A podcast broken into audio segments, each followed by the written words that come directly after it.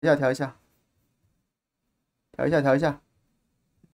有了，有了，有了，有了，有了，有了，有了，有了，有了吧？有了吧？有了吧？有了吧？有了吧？有了吧？有有声音了吧？有声音了吧？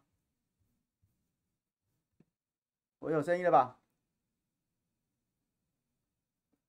对，本台卖点，本台卖点就是常常我有时候，因为我自己一个人要身兼主持人、制作人，还有导播，所以常常有时候会手忙脚乱。有时候会手忙脚乱，然后所以我常常有时候，比如说之前在别的平台直播过，然后现在换回来下班不演了，然后有的设定有的不太一样，我就会忘记调回来。感谢大家提醒，也感谢非常多的这些老朋友都知道说我我就有这个毛病，谢谢大家提醒。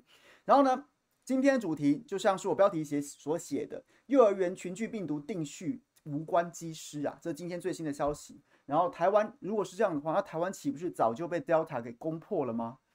这是今天要谈的主题。那。这个大声了一点吗？大声了一点吗？应该还好啦，应该还好啦。这个大家可以调小一点嘛。那有的朋友就是反映说我声音太小，那他就很难再调大，因为有有其局限。但是如果是是这个这个声音大的话，可以调小一点，好吧？大家就是互相互相体谅一下。然后呢，然后呢，我要讲什么？我今天换回这个眼镜，因为我今天今天非常有趣的事情是，非常有趣的是，是我今天早上直播，然后呢，我就。因为我两副眼镜嘛，一副就是这一副嘛，然后另外一副是这个圆比较圆的细框，比较圆的细框。等一下，等一下又大又又要叫我调大一点，是不是？我现在到底是要调大还调小？好，让我调大一点，调大一点。这样子嘞，这样子嘞，这样子嘞，这样子嘞，这样子嘞，这样子嘞，这样子嘞，这样子嘞，这样子应该好了吧？这样子应该好了，这样子是不是比较 OK 了？这样是不是比较 OK 了？跳了，又跳出去了，是不是？哦，是调大声点，不是调的太大，是吧？啊啊啊！这样子嘞，这样子嘞，这样子嘞，这样子嘞，这样子嘞。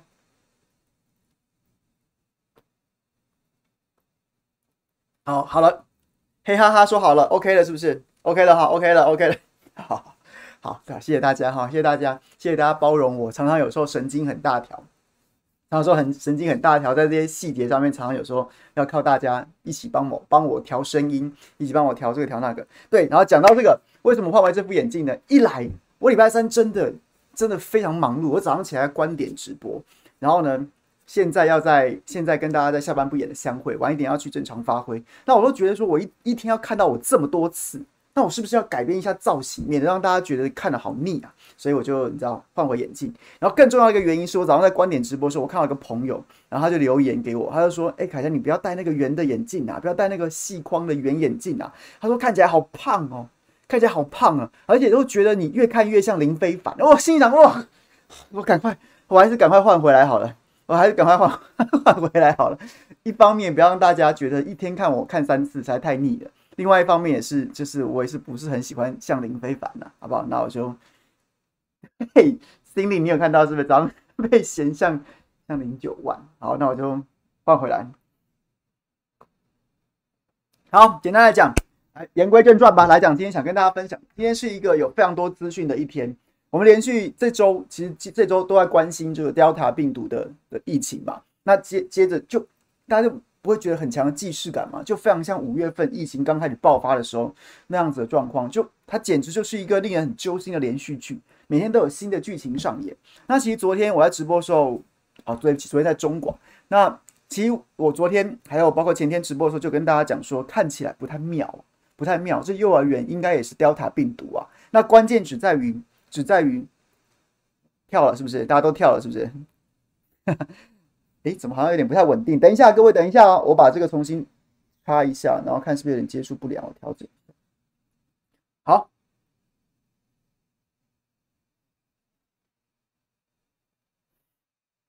好，然后呢，就是就是 Delta，就是 Delta。礼拜一的时候我就跟大家讲，礼拜二的时候我就跟大家讲，因为其实包括我们跑新闻，然后呢有接触工位界的朋友，然后自己在新闻圈的朋友都都看这个资讯都觉得不妙，大家心里多少都有数。那差别只是在什么？差别只是在于说它跟机师会不会有关联？它跟机师会不会有关联？有关联跟没关联其实差距非常大。如果是有关联的话，那中间怎么从桃园传到新北板桥幼儿园这件事情，当然会，当然在这个路径上面就是非同小可。那如果不是的话，那问题就更大了。问题就更大，代表说，代表说你根本就早在社区里面早就不止一条传播链啊。之前就跟大家讲说，因为新冠肺炎的特性，就它非常多的无症状感染者，特别是幼儿、年轻人，他往往无症状，或者说他症状非常之轻微，像是感冒一样。所以呢，就是可能传了好几轮了，传了好几个人了，但大家大部分人都没有症状，没有或是没有没有注意，他以为自己感冒，吃个药没事了。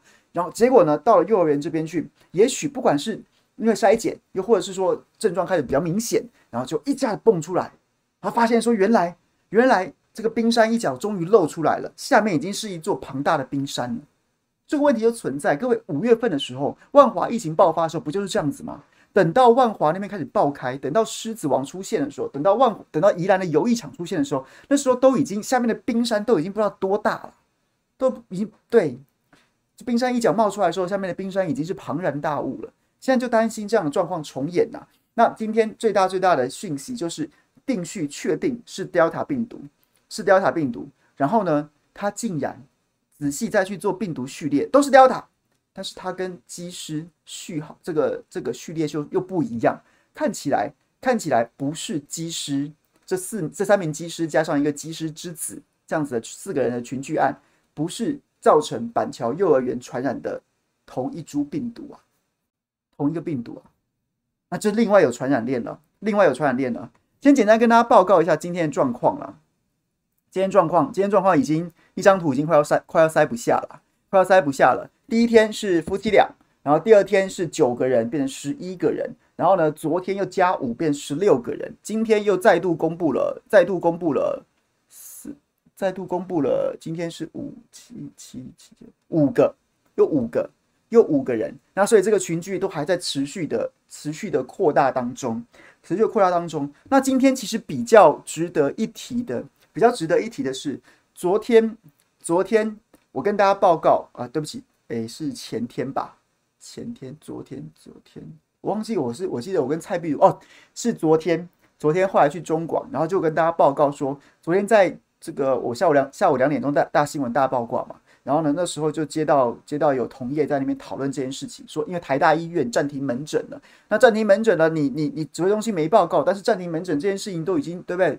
网络上都传开啦，然后民众也都都纷纷的人心惶惶的、啊，所以记者问陈世忠，陈世忠证实说，对，确实有一名这个这个台大的麻醉师，然后他也是确诊者，确诊者。然后呢，他当时没有讲的很细，可是那时候就已经有消息传出来说，那位麻醉师的确麻醉师，台大的这位麻醉师，他是他是幼儿园幼儿园其中一名儿童，其中一名幼童的邻居啊，的邻居啊。在新北市板桥某个社区啊，哇，那的问题就来了，就代表说，当这个麻醉师出现的时候，就代表说，在幼儿园的群聚已经不是第一圈了，已经不是在幼儿园里面，就就大家跟跟大家报告，就这是可以理解，这件事情不难理解，因为孩子在幼儿园里面群聚，不管他的来源是家长带进去的，导师带进去的，又或者是又或者是假是真的，我觉得几率很小，就是幼儿不知道哪里感染到，因为幼儿都会跟着家人嘛。通常都是大人传染的。好，那不管怎么样，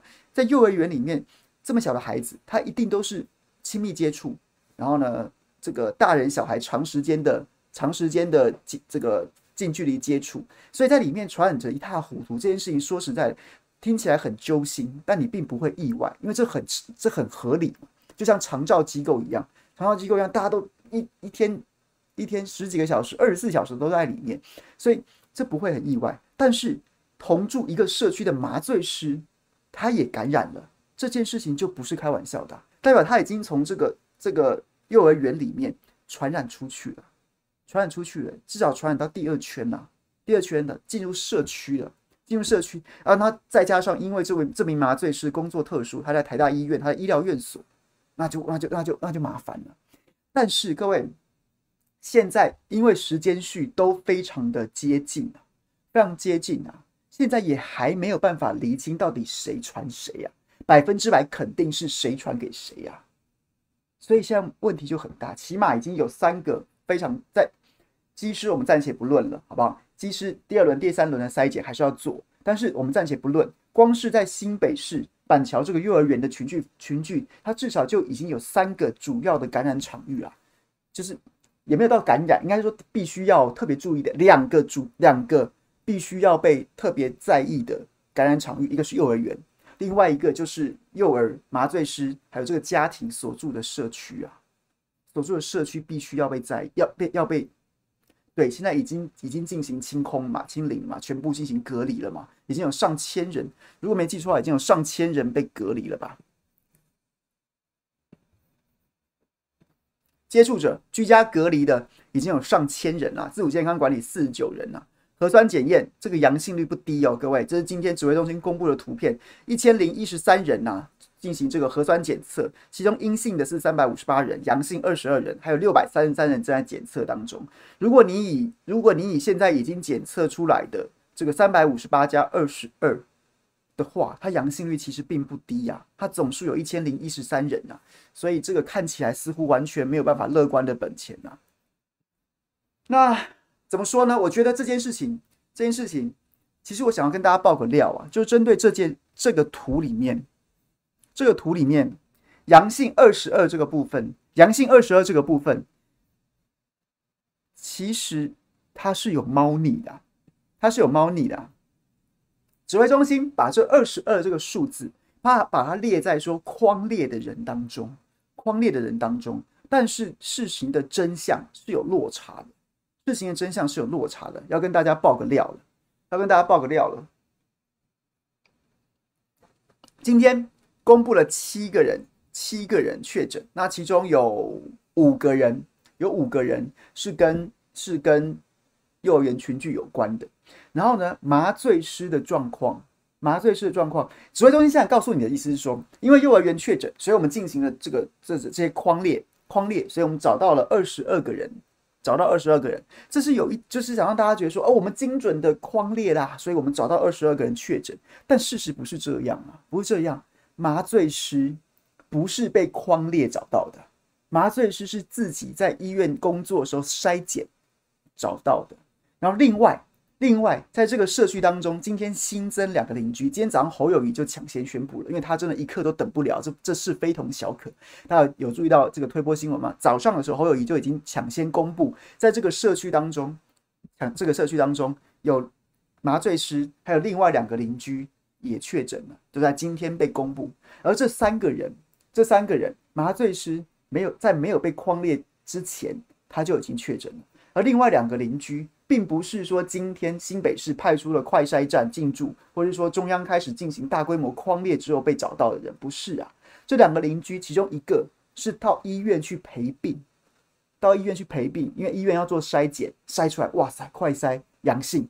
另外一个是去住院的。在医院筛检阳性啊，所以这这个中间，你说，哎呀，不都是阳性吗？那这有什么大不了？现在不都找到了吗？对，但它中间会有一点点程度上面的落差，就是指挥中心他倾向于告诉我们，我都框到了，我都框到了，然后在框列之后找出这些人，所以我没有漏网之鱼，我的政策非常成功，我的执行有确实落实，然后我精准的掌握到了。但其实不是，光是在这个社区里面就有三个人，他们都是在自己原本安排的作息当中，不管是在公医疗院所上班去陪病，又或者是去住院找到的。我们是指挥中心在这三个人的状况之下，这这这三个人状况都是先发现有人确诊，先发现有人确诊，然后再去连再去再去去追溯他们的足迹，才发现他们跟新北板桥这个幼儿园。都住在一个社区啊，所以大家理解吗？就是这件事情没有，不是说你可能会说朱凯阳，你干嘛鸡蛋里挑骨头？你干嘛每天在那边讲朝廷的坏话？但是这件事情就这样子啊，我觉得这是一种可怕的倾向，可怕的倾向，因为他选他相较相相对的想要把这个疫情跟我们现在对于 Delta 病毒应对的状况，然后比较美化，比较粉饰，那我就觉得你可以这样吗？可以这样子吗？你你现在还想要还想要还想要美化你自己的疫调工作，你还想要粉饰这个疫情的严重性？你三个人，这三个人就是他刚刚那个表有二十二，对不对？二十二个阳性，其实只有十九个是被你框列之后找出来的人啊。呃，有有另外三个是他们他们在在其他的地方被筛检出来了，你事后去追击他们，才发现他在这个社区过日子啊。这不同，这不同的，代表你眼皮子下溜出溜出去的人呐，你第一时间没掌握到。所以这就这这这个风险当然不同于不同哦，第一时间发现哦，夫妻住这里，幼儿园有关，马上光列起来，然后找到其中隔离当中啊，找到谁谁有这样子的人存在，有这样的人存在，那听起来它的风险会相对比较低。可是从眼皮子底下溜出去，你事后才发现说他住在这个社区，他的风险的系数当然就不一样啊。所以这是一点点的差异，但我很担心指挥中心你在粉饰这件事情，你在美化这件事情，你的你的动机是什么？你的动机是什么？然后呢，然后呢，另外一个状况是，今天确诊的确诊的一位是埃及籍的男士，他跟这个麻醉师，还有刚讲那两位陪病跟住院确诊的的这位这三个人都住在同一个社区。而他的妻子跟他的孩子，他的孩子就在新北板桥的幼儿园上班。他的孩子跟他的妻子在昨天的时候已经被公布确诊了，已经被公布确诊了。然后呢，他自己他自己在今天也确诊了，CT 值约莫是三十一左右。这个埃及籍的男子，然后呢，这个应该是娶了台湾的台湾籍的太太。然后呢，就是妻子跟孩子昨天确诊，今天这个埃及籍的男子确诊，然后。重点来了，重点来了。这个部分我没有，我没有，我没有办法给大家很精准的答案，只是就是先跟大家报告这个资讯。今天陈时中意有所指的，似乎要把新北幼儿园的这场群聚归咎于说这个埃及籍的男子，因为他八月四号返国，他八月四号从国外回来，从国外回来，但是他八月四号就回到台湾了。哦，对。这名埃及籍埃及爸，我们都叫他这个，我们媒体同业都简称他埃及爸，埃及爸，埃及爸。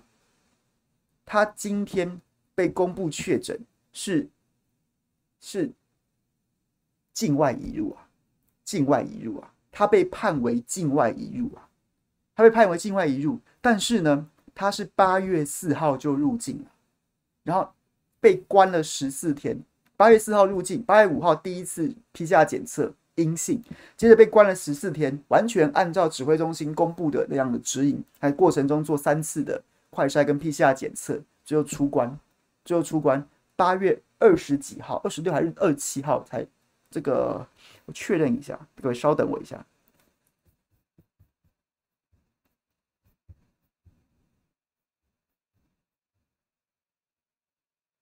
他是。六月三号出境返回埃及探亲，国籍是埃及的嘛？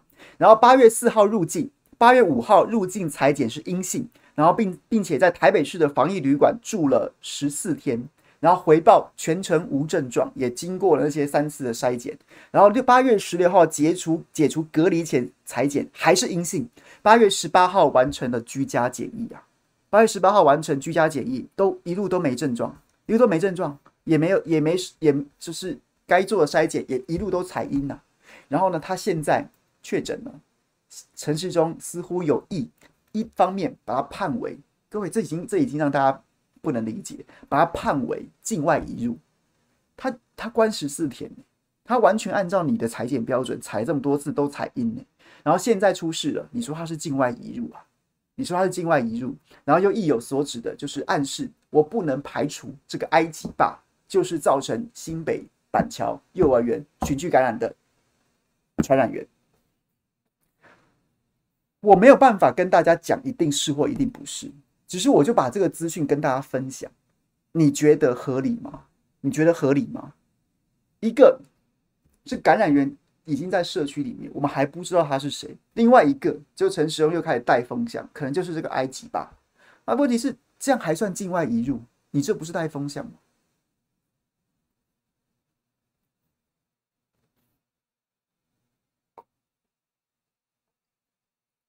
是我看到 K S 力说，熟悉的境外移入又来了，没错，熟悉的境外移移入又来了。我不知道，我也许他真的是，也许这个埃及爸爸真的是，真的是，也许是，也也许真的是哦。但如果他不是呢？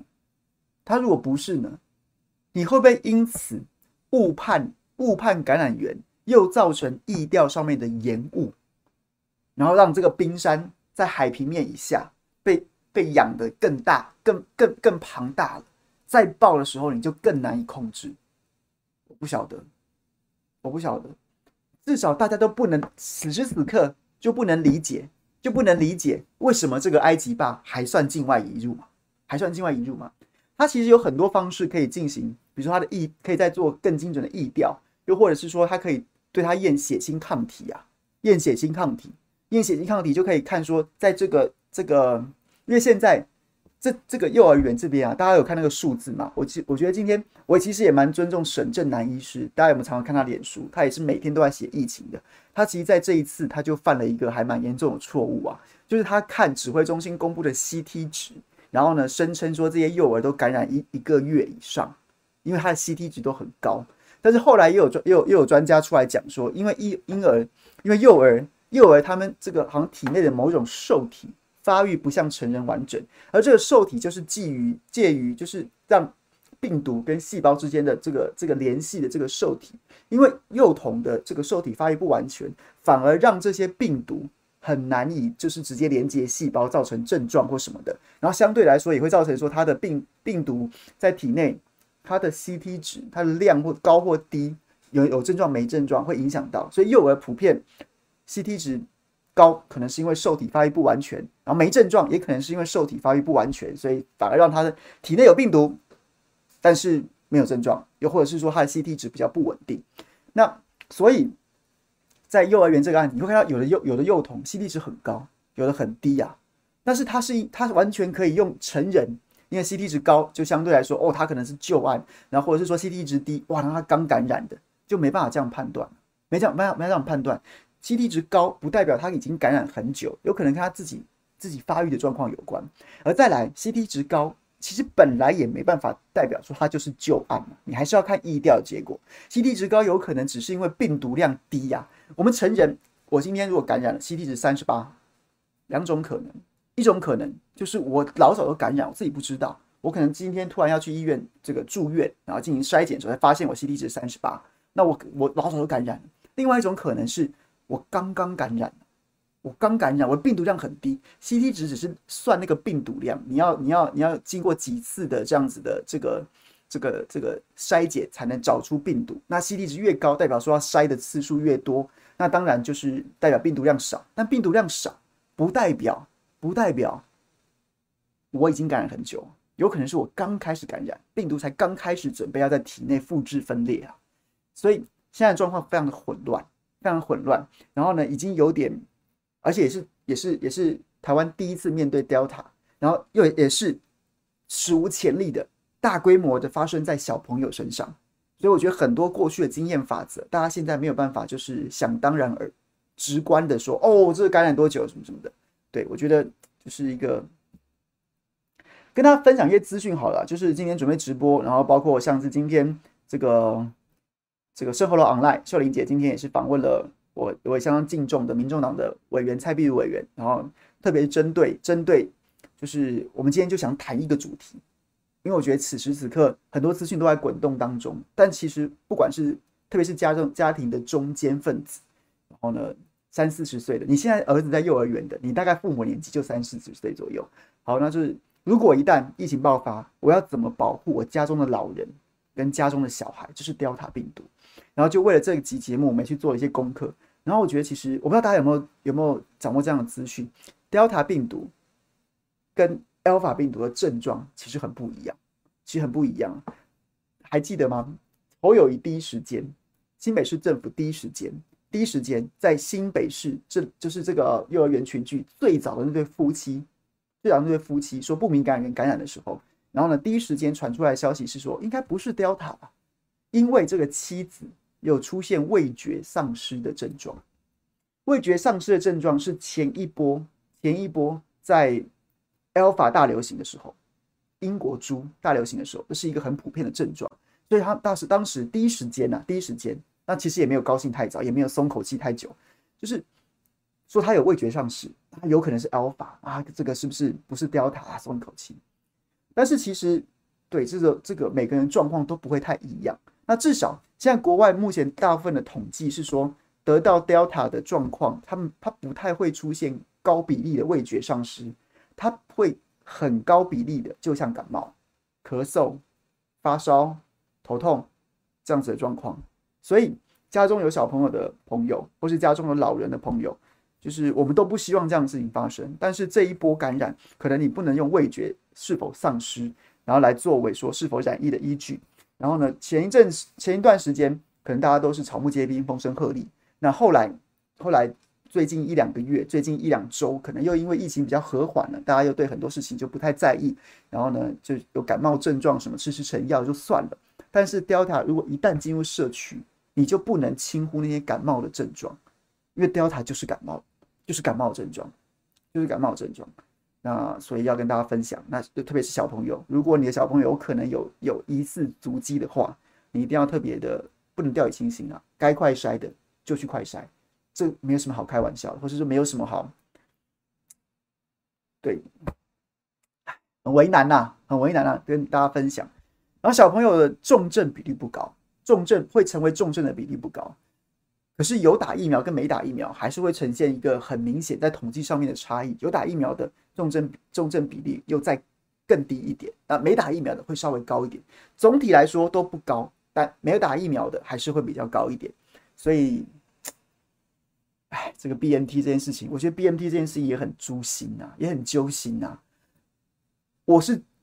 有追有在追我直播的朋友，一直都知道，一直都知道，说我一直都是主张，一直都是主张不要给年轻人先打的这一派，应该还是让老人家先取得完整保护力啊，因为老人家染疫的风险跟社会成本跟年轻人是不一样的，所以我都是一直主张这一派，一直主张这一派，但是怎么办呢？我们的政府就是政治考量啊，然后呢，就是用情绪绑绑架大家，用道德绑架大家，孩子们没资格打吗？年轻人就要一直等下去吗？啊，听起来都言之成理啊。那那我我们在讲，就显得我好像是一个很叽歪的人，我好像跟四八六先生一样很机车。这但但但但但是但是这不是我机车啊，是你这个政府混账啊！你就是没有弄到那么多疫苗，让疫苗让大家都打这件事情是应该的吧？你就弄了那些杯水车薪，才会有这个先打谁不先打谁的问题啊！所以怎么会是我的错呢？我就是因为你。你用你你制造这样的一个困境，把大家都困住了。那在这个困境当中，我们只好选择这个这个这个资源，希望它能够被利用在比较有效率的地方。结果话我我多讲两句，好像是我们我们的错。你是不是就在那边在挑起世代对立，然后怎么怎么？这怎么会是我们的错？大家千万不要被带风向，或者讨论这个议题的时候，也不要被人家偷换概念。这不是我们的问题啊，我们是追求一个。有限资源的效率极大化，这是非常理性的，非常理性的。是这个混账政府，他就是把我们都陷在这个困境当中。一个疫苗，一个疫苗可以搞成这样，就打不够，这不是我们的错啊。所以各位，好不好？跟大家分享。哎，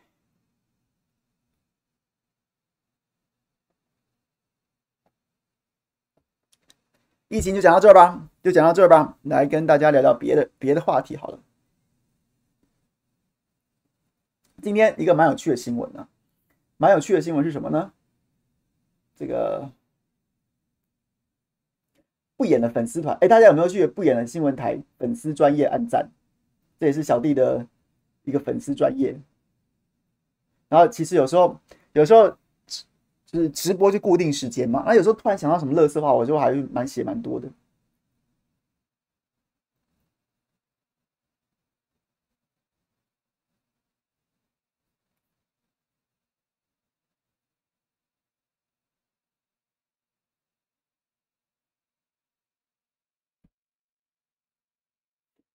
我觉得今天很有趣的新闻，这个就是我们的四八六先生，我们这四八六先生，然后呢，今天从昨天开始啊，他说他脸书被禁言了，他脸书被禁言了，然后呢，禁言什么？说他留言呐、啊，这这个是一个疯狂打脸九四爽，疯狂打脸九四爽的这个的这个绿营的粉砖呐、啊，然后就抛出四八六先生抛出的贴文，说什么？他他说啊。他说：“我不是中国人，我支持台湾独立，什么什么的。”然后呢，就被就被脸书就被脸书禁言三十天，就被脸书禁言三十天。四八六先生说：“怒，文革蔓延到台湾了。”网网络说：“我是台湾人，我是台湾人。”然后他就 po 这个文章带风向啊，有没有看到右上角这个粉丝专业自己把它框起来的部分，就是四八六先生公布说他在二零二一年九月六号，然后呢分享了这个内容，所以他因此被关闭。什么内容呢？各位，我支持台湾独立。台湾本来就是一个独立的国家，我是台湾人，不是中国人，然后就就就 po 了这样子的，po 了这样子的文章，然后哇，这个这个是是是可忍孰不可忍啊！脸书竟然脸书竟然也被中国控制吗？然后或是说中国水军在脸书上大量检举四八六先生这么义愤义愤填膺、这么富有台湾价值的发言，支持台湾独立，是台湾人不是中国人，哎，就被禁言了。哦，这个真是文革啊，蔓延到脸书，蔓延到台湾了，蔓延到脸书，蔓延到台湾了。就是各大粉专，然后包括自由时报、三立啊，都写，然后都引述这一段，听起来慷慨激昂啊！台湾本来就是一个独立的国家，我是台湾人，不是中国人啊！点点点点点点，其实大家有使用脸书都知道，就代表说他的文章没有文章没有这么短，它还还有一部分隐藏，因为可能版面的关系，脸书不是都会太长的文章，它会只显示前面一段嘛，然后下面你你看到点点点就知道说文章还没有结束，你要把它再按出来。可是今天早上这个新闻出来的时候。各个绿媒疯狂的转载，疯狂的渲染，都是引用这样子的图片。结果呢？结果呢？四八六先生到底说了什么？到底说了什么？他下面点点点到底是什么？点点点到底是什么？各位看一下，您将有三十天无法发布贴文或留言呐、啊，这是因为您先前发布的内容违反了社群守则，就是留言违反社群守则中有关仇恨言论和贬低他人的规定，因此只有你看得到。它原文是什么？它完整的 po 文是什么？它完整的 po 文是什么？各位看一下，我支持台湾独立，台湾本来就是一个独立的国家，我是台湾人，不是中国人。这边呢，各报都引述引述到这里啊，引述到这里啊，引述到这里。然后呢，下面一句是什么？干林老师的中国人去吃屎吧你们！干林老师的中国人去吃屎吧你们！哎，阿林老师是。南林老师是这么衰是不是？为什么没这个对不对这个 啊？好啊，有点冷啊，是不是？总之总之，哎、稍微有有点脸书的使用经验的人都知道，有点使脸书使用经验的人都知道，你前面讲什么台湾独立啊，是中国人不是是台湾人不是中国人，不会怎么样啊？啊，你你你有问题是是出在那个干林老师的中国人这一句啊，去吃屎吧这一句啊，这就是仇恨言论啊，这甚至有点种族歧视啊。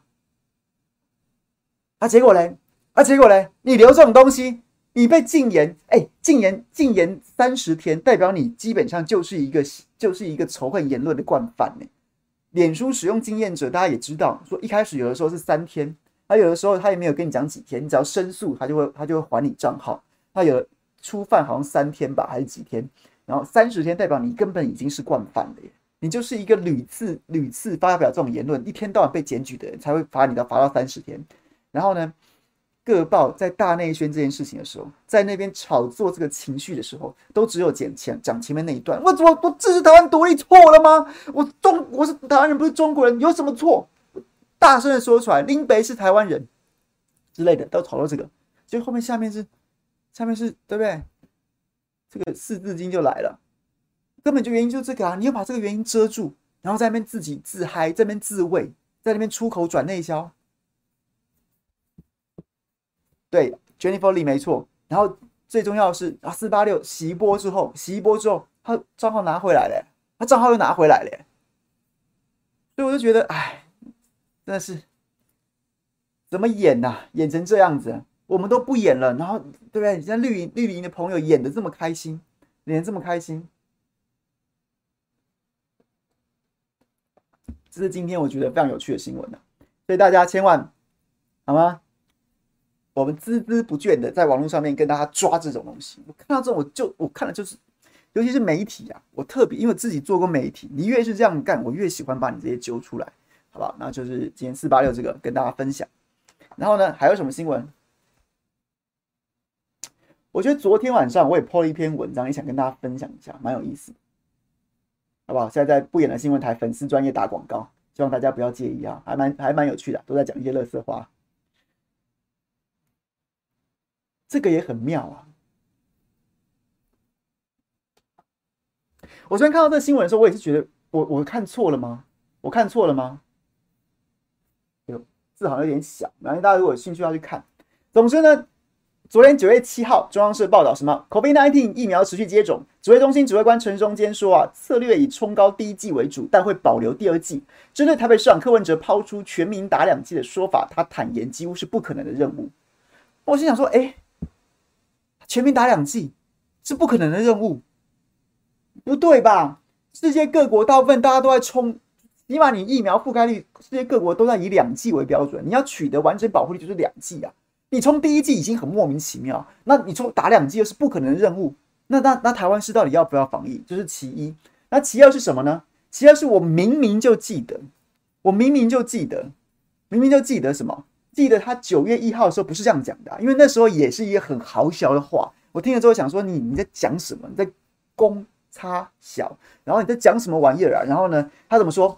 九月一号，我同样找中央社的报道，全球因应 Delta 变异株的疫情啊，已经有许多国家纷纷追加接种第三剂疫苗。指挥中心指挥官陈时中今天表示，目前正积极和国际大厂谈判，除追加第三剂，连第四剂也在准备当中。哎，那你七，那你九月七号的时候，科批说要全民打两剂，你在那边打枪，你在那边打枪说说说说不可能的任务。哎，那你自己，你不过就在七天前，你还在那边吹牛说要打第三季、第四季，哎，打两季都不可能的，那第三季、第四季怎样？然后我我就抛这个，我就印象中就记得这件事，一找还真的有。你并列之后，真的就是莫名其妙，你是真的每天在那边瞎吹喇叭，吹到自己都忘记自己讲过什么了。然后下面就有很多朋友都留一些很。连我都会心一笑的文章，说是说是全民打两剂美国进口疫苗啊，没这回事，不可能任务。但全民打高端啊，第三剂、第四剂随便你打，哎，有点道理哦，好像真的是，该不会真的是这样子吧？好像有点道理哦。但是后来，后来我就我真的就去尽量的去找了一下他原文，他到底在讲什么东西。后来啊，我才知道说他就是在他有时候会讲一些很莫名其妙。他的脑子回路啊，跟人家不一样。他的意思是说，全民打两剂是不可能的任务，因为有人就是不想打疫苗，有人就是不想打疫苗。贵，所以各位，所以这个修辞学啊，一般人在疫情之下，在疫情之下，大家关心的是什么？是那个第二剂。但是同样一个句子，听到陈时中耳朵里面，他关心的是那个全民啊。他说，因为很多人是不想打疫苗的，所以他就。不可能全民都打疫苗，但是谁跟你谁跟你在乎那个全民？那不就是一种修辞吗？大家在意的是至少要打两剂呀。那这怎么会是不可能任务呢？所以，所以你都知道，我就我我真的傻眼呢。陈世忠真的是一个脑子到底在想什么的人呢？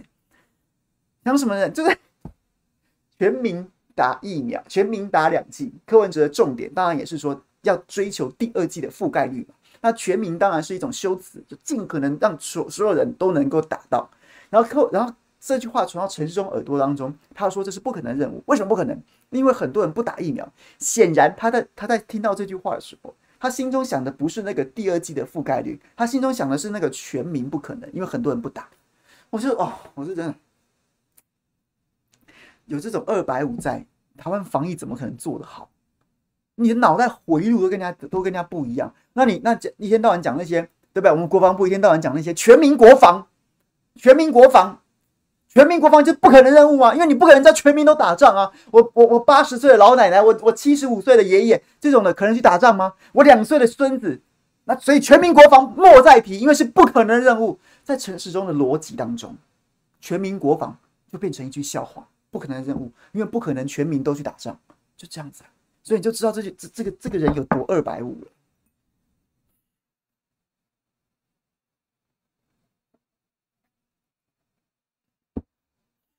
可以，大家可以 get 吗？这这有点，这有这也说复杂也不会复杂，他就真的脑子回路跟大家不一样。好。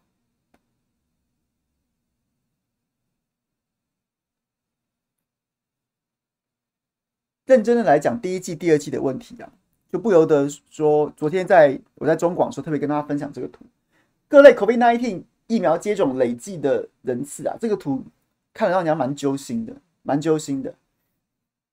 这是分别是 AZ 第一第一第一行是 AZ 的第一季跟第二季施打人数，然后呢，第二行是这个第二大行是莫德纳施打人数，然后呢，七十五岁以上长者啊这一行，大家看。其实我不是第不是我自己发现，而是我一个朋友啊，他的他家里面的长辈就是打了莫德纳，包括我父母其实也是啊。这件事我有点汗颜，是我朋友通知我，他就说这些这个数字实在太可怕，太可怕了。为什么？他说第一季莫德纳七十五岁以上长者打了五十万三千四百四十七人，五十万三千四百四十七人，然后接种了莫德纳的第一季啊，七十五岁以上长者，结果到今到八月三十号为止，只有三千六百零一人打了第二季啊，三千六百零一人打了第二季，即便你把 AZ 加进来，五十五万七千零八十三人打了第一剂 AZ，打第二剂 AZ 的也只有一万八千三百九十八人，就是七十五岁以上长者。你你不管打 AZ 或是打莫德纳，有有机会打到第二剂的只有一点多趴。如果你单算莫德纳的话，只有只有百分之零点七呀，不到一趴。然后六十五岁到七十四岁的的长者，第二第一季打莫德纳的有一百四十八万两千六百三十五人，打到第二季的也只有六千三百六十九人。这个比例，这个比例更。更低啊，只有百分之零点四而已啊，只有百分之零点四啊。然后呢，就即便加上了 AZ 一百啊，对不起，十四万五千八十四万零五百八十五人打第一季 AZ，然后打第二季 AZ 的也只有一万九千九百三十一人啊。这个平均下来，就是不管 AZ 跟莫德纳加起来，平均你打到第二剂的也只有百，也只有差不多一点多趴，不到两趴。这这。这这这很这，就说疫就说疫情来了，老年人还是最危险的，还是最危险的。你这个你这个算什么东西呢？国外这么多实际的经验告诉你，国外这么多的实证研究，这么多的新闻资讯都告诉你了，打第打两剂疫苗才有完整保护力。即便 Delta 会有突破性感染，打两剂疫苗它还是有大概六七成、五到七成的保护力。你只打一剂就摔到三成，就摔到三成。还是有，但是就基本上三成已经不能说，已经不能让人家，对，就是，哎，这都这都是这这这不用什么高深的学术论文啊，这个新闻都有报道，我们在干什么？但是你说，啊，我们就是全民冲第一剂啊，全民冲第一剂是吗？是吗？你看看第二行，第二行的中央及地方政府防疫官员啊，莫德纳第一季打了五万八千人啊，五万八千零四人啊。结果已经有三万六千八百六十七人打过第二季了。中央与地方防疫人员五万八千零四人第一季打莫德纳，其中三万六千八百六十七人已经打过第二季了。相较于年长者那个百分之零点四、百分之零点七，中央及地方政府防疫人员完整接种两剂莫德纳的比例是百分之六十三。所以，如果你真的全民都冲第一剂，我我当然觉得你这是一个错误的政策，但是但是但是但但你你就选上了，不然能怎么样呢？你就是当权者，不然能怎么样？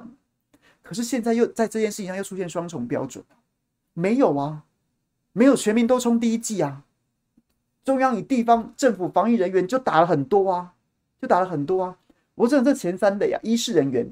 第二剂也打很多，这个完全我完全接受。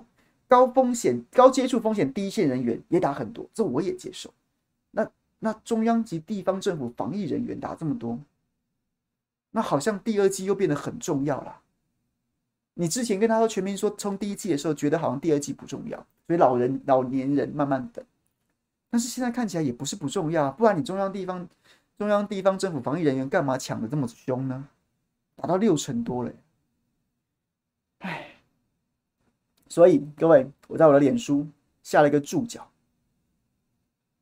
不是第二季不重要啊，不是第二季不重要啊，是你不重要啊。如果你现在至今没有打到第二季，不是第二季不重要，只是你不重要而已啊，只是你不重要。好，今天讲完了，有没有朋友要聊天的？我先来看一下聊天室里面这个这个小编帮我们整理的朋友的留言。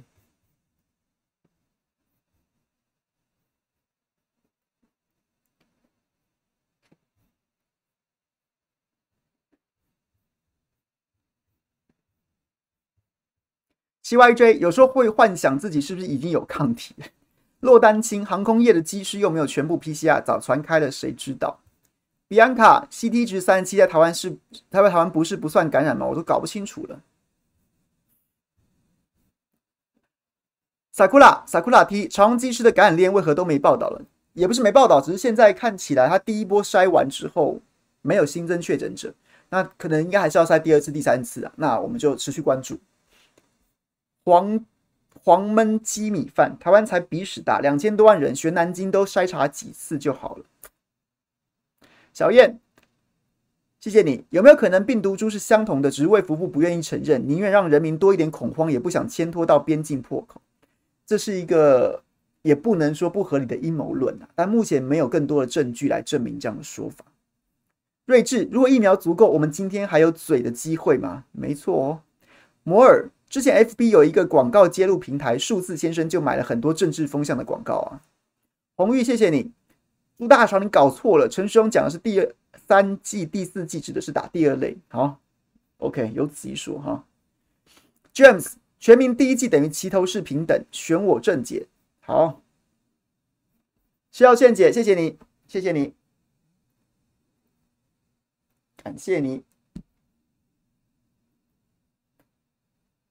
这个讲到四八六先生，我前几天也看到一个留言很有意思啊，就是我现在不是我们也重新除了在这个下班不演了，然后呢，除了在五二新闻俱乐部之外，我跟秀玲姐不是我们另外重新开始经营不演的新闻台这个 You YouTube 的频道嘛，然后我们就有在做一些这个生活的 online，我们现在定位是也没有再去追那个，就是如果大家要看到很及时、最快速的新闻，那新闻台有很他们这个有。就是我们做不过人家，人家有这么这么这个整个新闻台的资源做后盾，但我们会针对一些没有讲清楚的议题，或是我觉得很重要的却没有被没有被讨论的议题，做比较深度的访谈这样子。然后呢，就是我希望大家不吝赐教，也多去帮我们点阅，好不好？按按个赞，好不好？冲冲人气。然后呢，就会有朋友反映说他点了，结果点了，每次点了之后，他那个那个插入的广告啊。都是四八六先生，我心想说啊，真的假的？我脸书粉丝页就是就是对，就是分享分享了生活中 online 的一些节目，然后就有朋友在下面留言说点来点去，点来点去，都是都是怎么都被都被四八六先生插广告啊！这个我也是蛮无奈的，怎么办呢？怎么办呢？我我这个我也不能选择啊，那他怎么会怎么会插到我们这边来呢？那就大家都按掉就好了，好不好？为了不要恶心大家，我就不勉强大家看那个广告了。你们就把它按掉就好，好吗？把它按掉就好了。拖地说播出的时间点很不好，这个我们也不跟人家不想跟人家抢流量啊，反正就是放上去。首播完之后八点钟首播，那之后大家都可以再回看。就是就是有些有些题目，就是你可能没有注意到，你本来可能没有注意到，然后呢，又或者是说。又或者是说，你可能本来没有想到，那我就觉得说，我们的节目还可以给你一些不同的观点。好，然后另外也要也要跟大家宣传一下，我们这这个五二新闻俱乐部啊，准备要办喜事啦，办喜事啦，有四点八三万位订阅者啊，然后我们现在正在办活动，办活动准备要冲五万人订阅啊，办五万人订阅，五万人订阅，这个小编。这个我们五万人订阅的时候，五二新闻俱乐部五万人订阅的时候是有什么庆祝活动吗？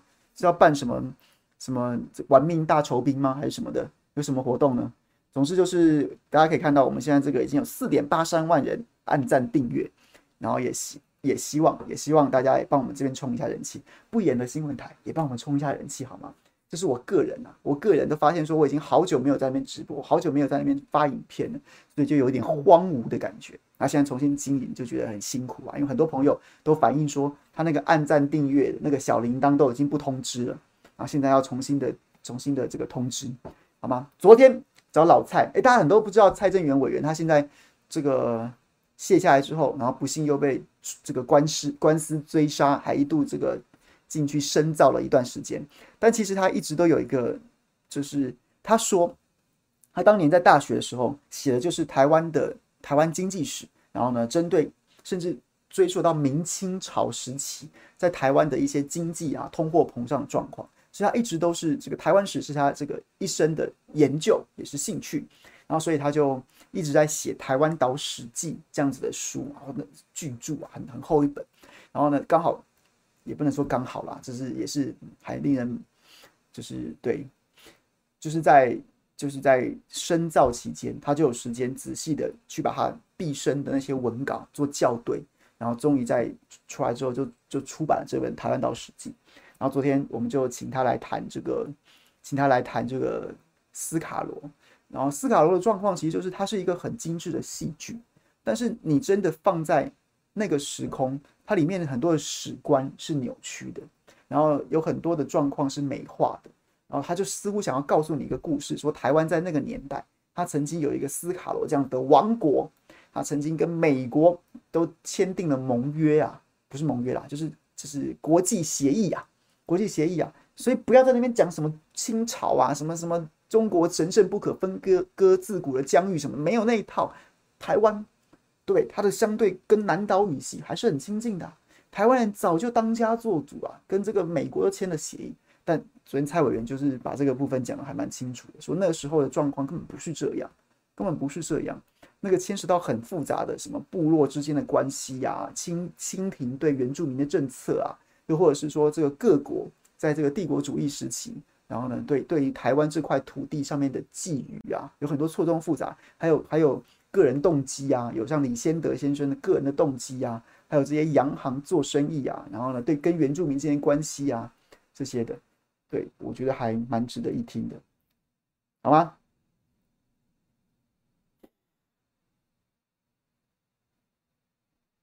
？Clubhouse 里面有朋友想要说什么，有要说说话的吗？有没有想要跟大家分享一下的？有没有板桥的朋友？然后现在正是这个陷入了疫情的恐慌当中。我觉得其实其实要戒慎恐惧，但真的不需要恐慌啊。就是年轻人重症比例很低。那老年人一定要保护好。那老年人保护的方式无他，就是前前一段时间我们怎么保护家中的老人家，现在就怎么样保护家中的老人家。那特别是跟大家提醒，如果比较晚进来的朋友没有听到的话，现在根据大部分的这个这个文献跟资料都研究都显示说，Delta 病毒的症状比较接近感冒啊。然后新冠肺炎 Alpha 株什么味觉丧失啊，那可能就比较比较比较特别一点。那 Delta 株就会像感冒一样，所以你家中老人家、小朋友，然后呢有感冒症状的时候，你可能就要多长一颗心眼儿。然后呢，如果他有接触史的话，就不要拖延了，赶快去快筛，赶快去快筛，赶快去筛检，这样子。然后呢，跟大家分享。凯翔，请问 Delta 目前感染株有几条线？目前公布的就两条啊，一条是机师在桃园。然后疑似是机师从国外带回来的，然后因为没有落实居家检疫、自主健康管理的这样子的一个措施，所以传给儿子，这是一条线。那儿子这个到校已经开学两天了，然后所以这个学校也是拉警报。那初步筛检，目前第一轮筛检是没有新增确诊者，这是一条线。而另外一条线就是这个板桥的不明感染源，然后呢发展成幼儿园的群聚。那现在陈时中是不排除。是这个其中一名幼儿的父亲是一位埃及籍的爸爸，然后呢，他在六月份的时候返埃及去探亲，八月四号入境，八月五号筛检阴性，八月六号开始就八月六号到这个十几号，然后就在十四天在台北市的防疫旅馆住，一路都无症状，筛检都阴性，然后出来之后，现在现在今天宣布确诊，然后呢，他的还是没症状，也没什么症，也还是没症状，然后。但是陈时中的意思就是，一方面把这个埃及爸判定为境外移入，似乎有隐然有这个要甩锅给就是埃及爸从境外带回来的这样子的一个企图。不过这个未免就是大家都用常理判断，你会觉得恐怕有点牵强吧？都回来一个多月了，回来一个多月了。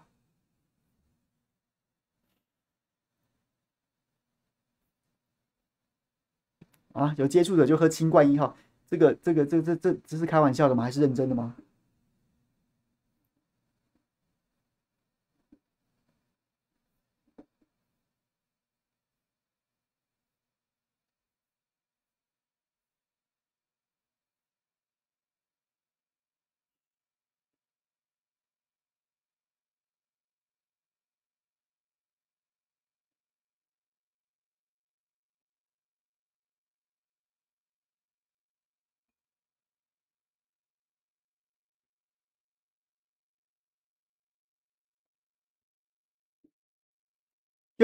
对，娟西，然后呢说说没有疫苗，任何防堵都是枉然。看世界各国的状况就明了。我觉得其实这件事，这个这个说法可以更更精致一点。现在 Delta 的状况是有疫苗，它一样会造成突破性感染。可是呢，可是呢，有疫苗，它打两剂疫苗，它感染率是它保护力会下降到五到七成，就是原本的这个这个两剂都说啊百分之九几啊什么什么的这样的保护力，它可能会下降，会会所以会有突破性感染。那如果你只打一剂的话，那就更惨，它的保防护力会衰到百分之三十几左右。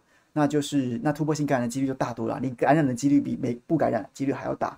那当然，当然在这样的情况之下，疫苗带风向者就告诉你说疫苗没用啊，但其实疫苗还是有用的，再怎么样三成也比零好吧。然后再来，再来是我觉得这件事情是大家长期以来应该要逐渐转换的的观念的，就是新冠肺炎到底是不能有确诊者，还是不能有重症跟死亡？昨天这个何美香女士，何美香就是台湾的防疫国师之一啊，所以我看她在公司有话好说，她就有讲这件事情，讲这件事情，包括像是英国，大家每大家都在嘲笑英国啊，封一年啊，怎么啊，打完了之后就这样封城了，就这样解封了，然后呢，多么不负责任啊，然后这大家都感染什么什么的，感染人数节节上升啊，但是英国人可以接受，为什么？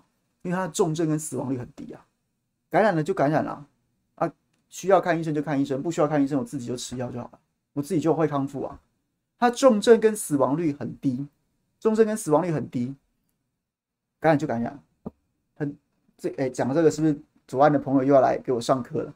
就是很多国家的防疫策略是这样。那何美香言下之意也是台湾可能会往这个方向走，或者说台湾这边正在形成这样子的政策跟共识，就是我们要降低重症跟死亡，确诊数确诊就确诊了，啊不严重就不严重，你连医生都不用看了。对，我觉得这个大家可以有心理准备。我觉得我们国家的政策可能会往这个方向去调整。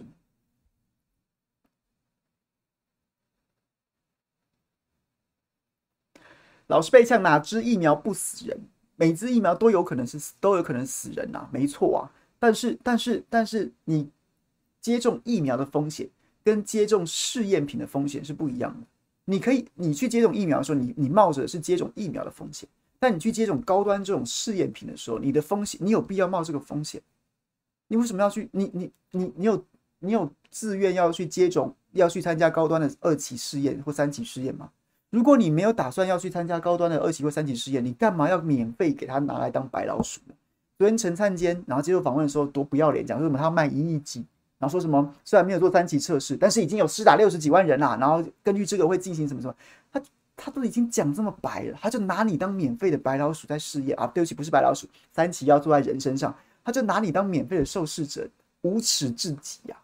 无耻到极点，他都已经讲了，你干嘛？你你有想要做试验吗？你有想要给他做试验吗？如果你没有想，你干嘛去打呢？所以哪支疫苗不死人？那前提是你得是支疫苗，高端不是，高端是试验品。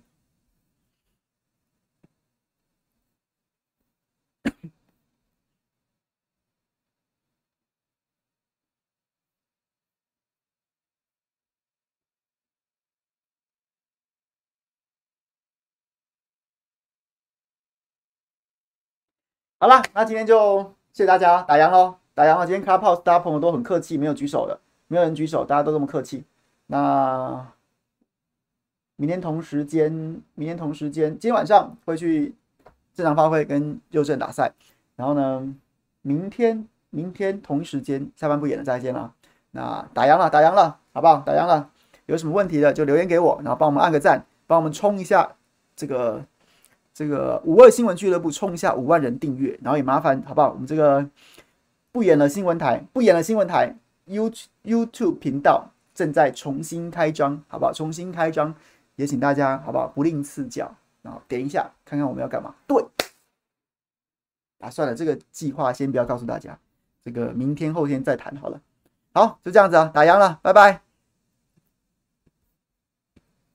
卡 p o 朋友，谢谢喽，明天见，拜拜。